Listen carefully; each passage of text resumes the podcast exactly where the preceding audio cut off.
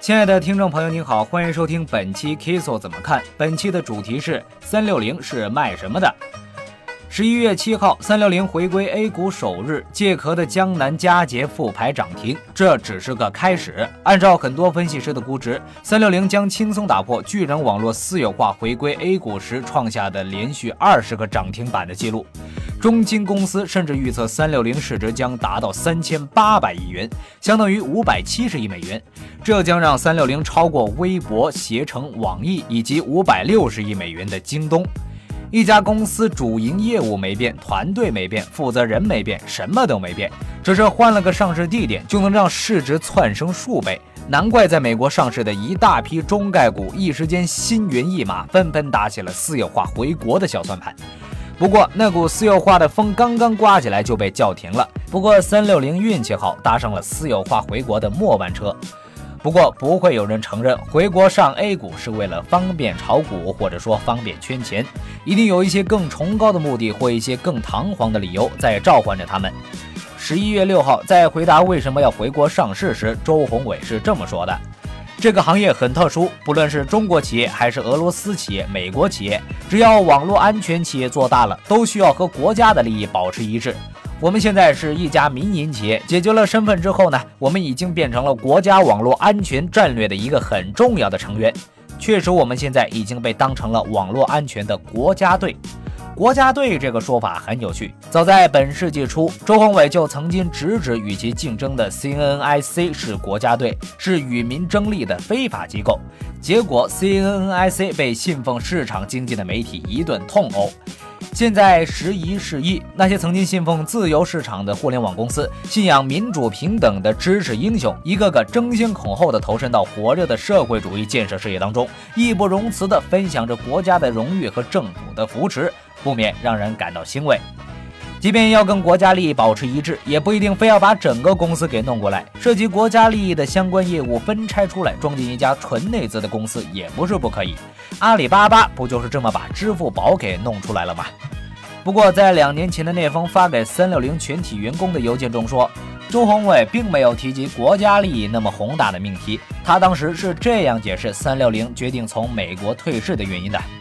我们当中很多人认为，三六零目前八十亿美元的市值，并未充分体现三六零的公司价值。我们相信，私有化是实现三六零公司价值最大化的必然选择。这里并没有国家安全和网络强国什么事，很直接，就是回国才能够享受到资本市场的高估值。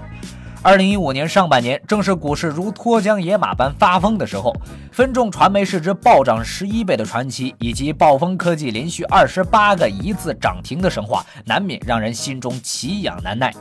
抱怨自己在美国被低估，其实就是希望赶快回国被高估。这个态度至少是诚实的。回来就可以不再被人拿着当腾讯和阿里的陪衬和背景，回来面对的是乐视、暴风、巨人这样的互联网公司，所有的股民都会发出愤怒的吼声：低估了，低估了！所以你什么都不用做，就变得值钱了。由于三六零已经有近两年时间没有发过财报了，说实话，我还真不知道它到底是卖什么的。二零零一年赴美 IPO 的时候，三六零说自己的商业模式是 Free Meal 免费增值，即向个人用户提供免费的安全服务，向企业提供收费的广告服务。我曾专门写了一篇文章提醒大家，别听三六零瞎咋呼，他那个模式根本不是 Free Meal，说白了就是个卖广告的。现在三六零作为国家队的重要成员，早就不提 Free Meal 了，如今的他更喜欢挂在嘴上的是大安全。这个大安全不但是要保护普通网民、普通企业，它还肩负着保护国家和军队重要部门的重任。三六零虽然也是开始卖安全，但它的主要收入和七年前一样，还是广告。跟七年前不一样的是，它已经不再是扼住大批网民上网咽喉的那个三六零了。据 Trust Data 发布的二零一七年上半年中国移动互联网行业发展分析报告。